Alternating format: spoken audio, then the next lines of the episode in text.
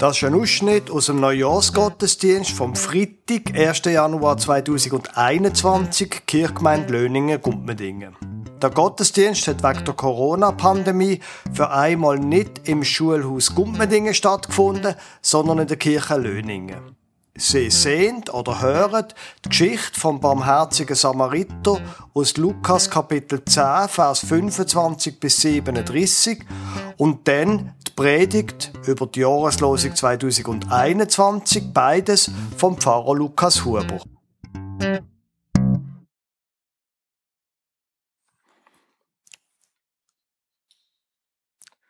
Ähm, Meister, Darf ich etwas kurz fragen? Darf ich dich unterbrechen?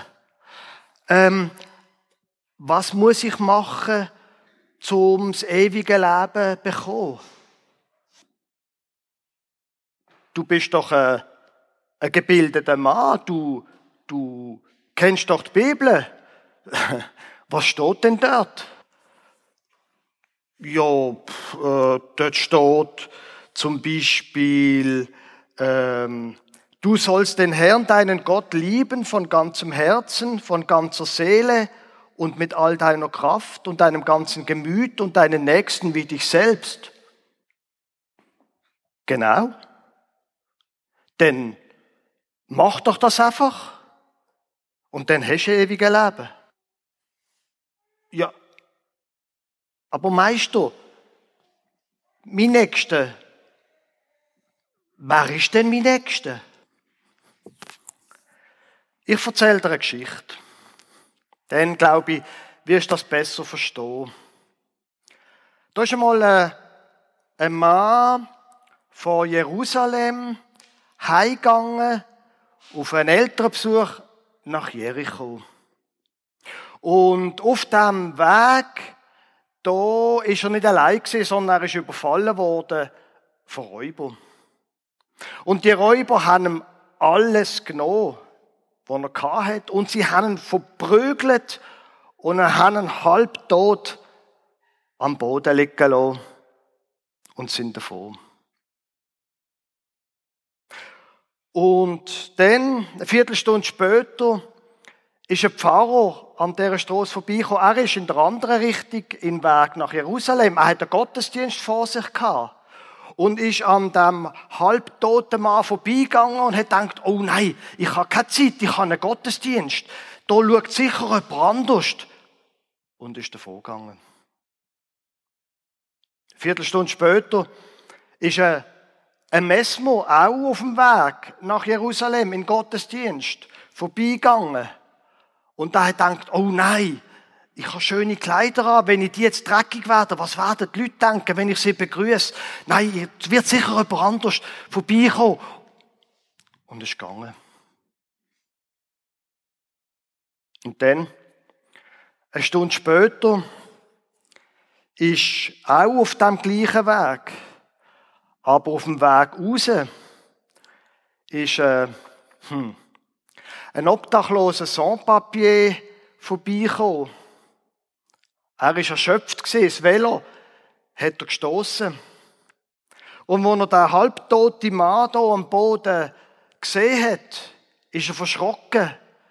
Ist angegangen, hat geschaut und als er gesehen hat, dass er verletzt ist, hat er den Rucksack vom Rücken genommen und hat geschaut in seinem Notfallsäckchen und er hat noch eine, eine Dösli gefunden, wo noch ganz ein bisschen Desinfektionsmittel war und das hat er ihm über die Wunde hier und nachher, als er aufgewacht ist, der halbtote Mann, hat er ihn auf einen Gepäckträger von seinem Velo mühsam drauf da und ist wieder zurück nach Jerusalem, aber nicht im Gottesdienst, sondern ins Spital. Und weil er nicht gewusst hat, ob da auch krankenversichert ist, hat er gesagt, bitte, bitte schauen Sie da, ich gebe Ihnen alles Geld, das ich noch habe. Und ähm, pflegen sie ihn. Und ich habe hier noch ein paar Kreditkarten, die ich unterwegs gefunden habe. Ich gehe mal schauen, ob ich noch Geld abhebe, dann zahle ich noch den Rest. Ähm, und jetzt, du gebildeter Mann, wer glaubst du, ist der Nächste, dem da gesehen, wo am Boden gelegen ist? Ich nehme an, der, der geholfen hat? Genau. Richtig. Los, gang doch einfach und mach's genau gleich. Liebe Gemeinde, die neue Jahreslosung steht im Lukas-Evangelium, Kapitel 6, Vers 36.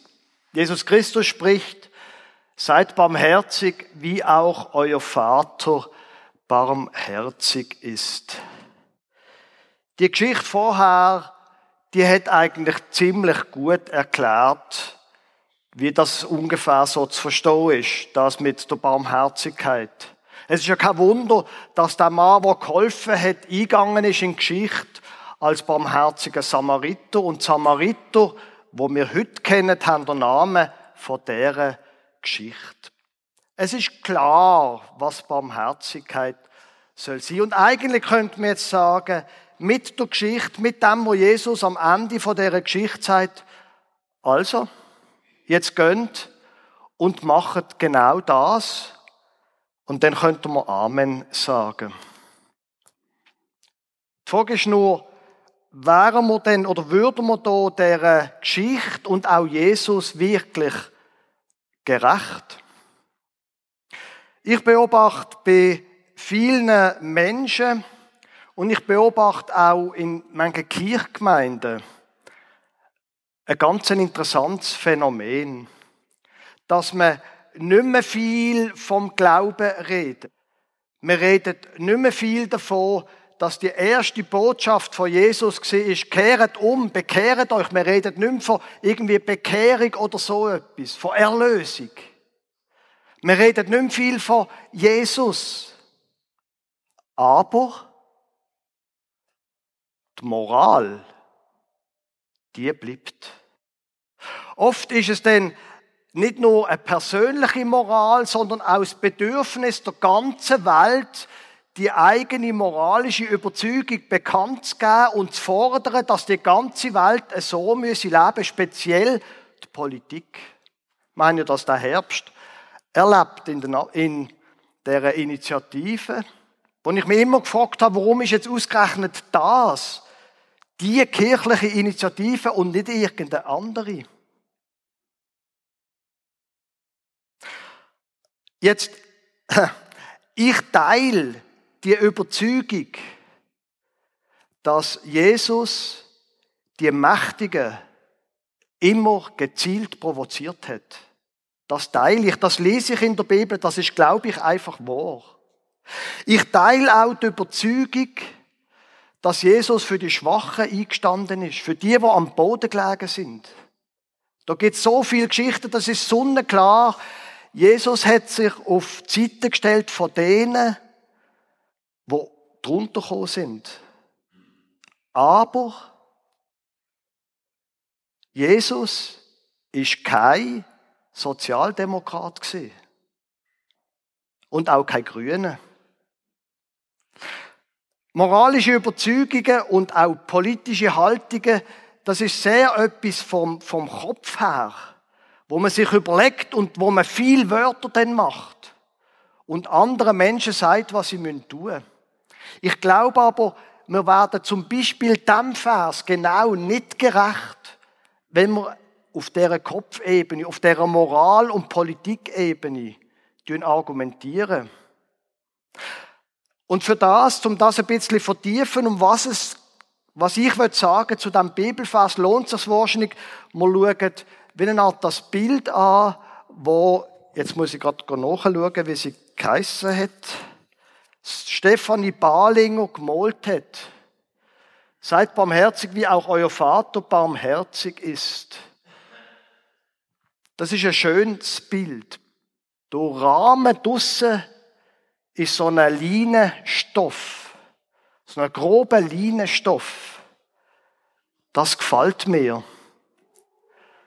Das, was der Rahmen gibt für das, was wir es nachher davon haben das ist nicht ein perfekter, industriell gemachter, wasserdichter Gore-Tex-Stoff, sondern so ein grober Leinenstoff, der durchlässig ist, unregelmäßig, nicht perfekt, aber gleich vernetzt.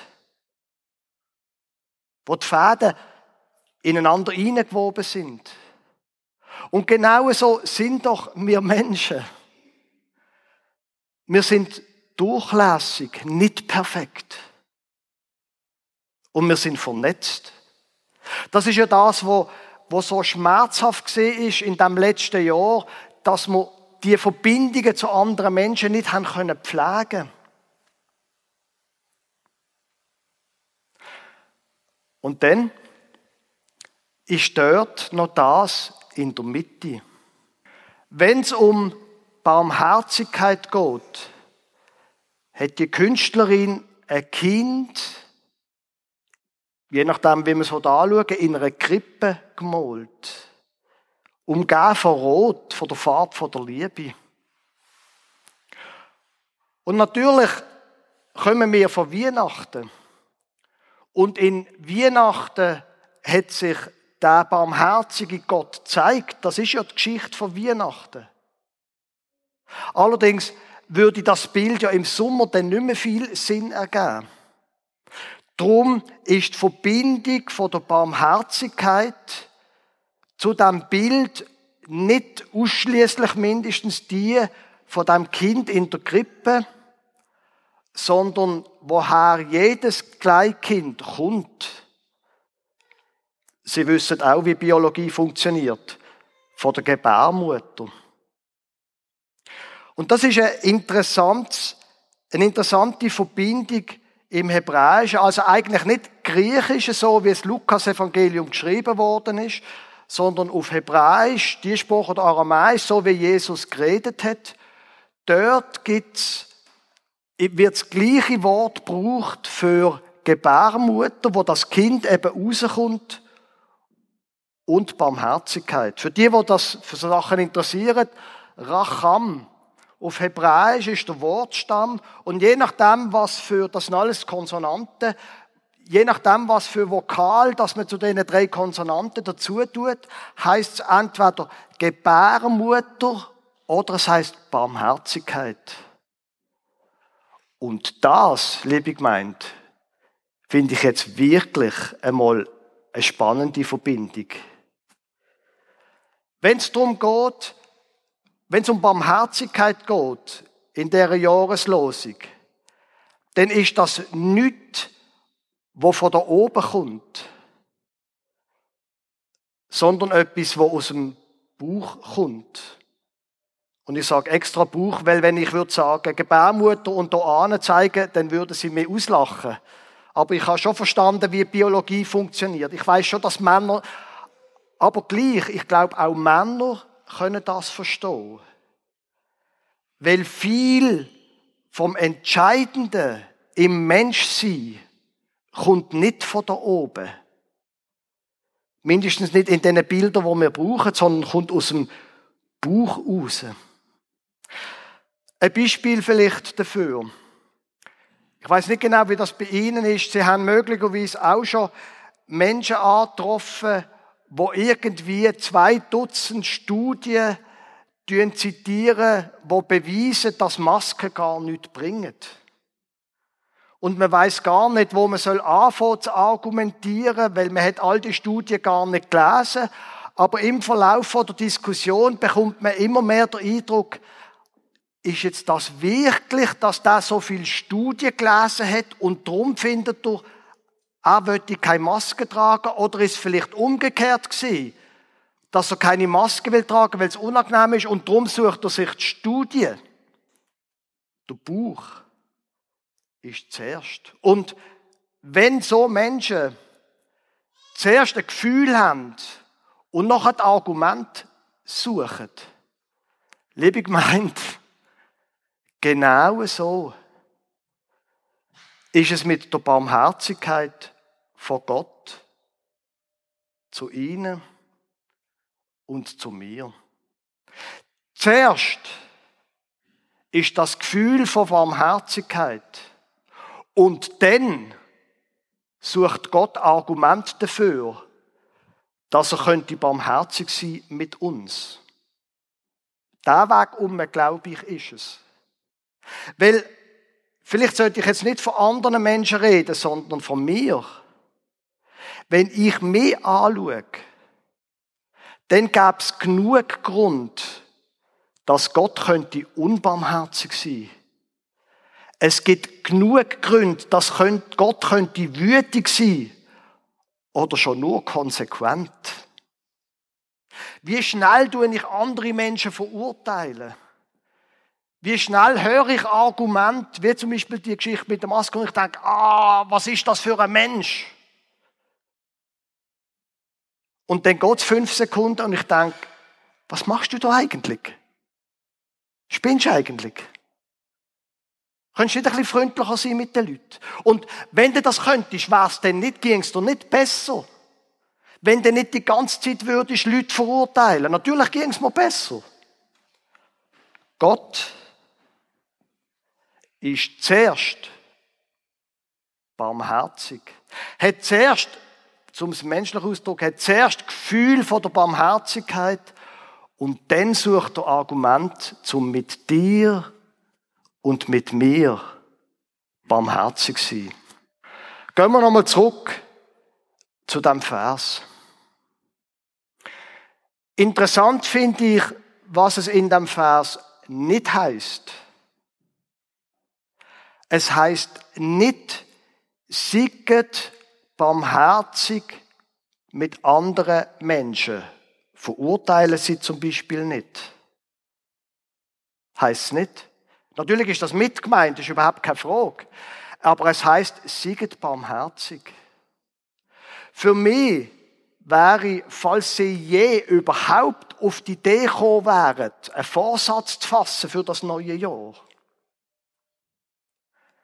Vielleicht wäre das ein guter Vorsatz, barmherziger zu sein. Und anfangen bitte, tun sie mit sich selber. Es heißt nicht, sieget barmherzig mit anderen. Es heißt, sieget barmherzig. Jawohl, wir sind manchmal so, also mindestens ich bin manchmal so, dass ich andere verurteile. Sieg barmherzig mit dir selber. Jawohl, manchmal kommen wir nicht mehr raus, sind verwirrt, sind traurig, wir sind genervt. Jawohl. Es ist so. Sei barmherzig. Mit dir selber und dann natürlich auch mit anderen. Und warum? Wir kehren wieder zurück zum Ersten.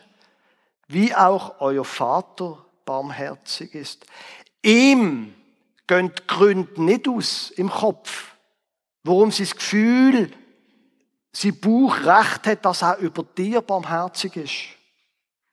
Das ist zuerst. Und dann wenn du dir etwas vornehmen willst, sei in diesem Jahr ein bisschen barmherziger mit dir vielleicht als letztes Jahr. Und mit anderen auch. Jetzt sehen Sie in dem Bild vielleicht oben, dass es wie eine Art ein Fenster, so ein gotisches Kirchenfenster hat. Und darum habe ich gedacht, will ich einfach auch noch, wenn wir schon bei diesem Thema sind, noch etwas zu unserer Kirchgemeinde sagen. Mit Kirchgemeinden habe ich angefangen. Was manche Kirchgemeinden so für Überzeugungen haben, wo wie eine Art der Jesus verschwunden ist und dafür die Moral da ist. Wir haben uns ja als Kirchenstand schon vor einem Zeitchen ein Leitbild gegeben.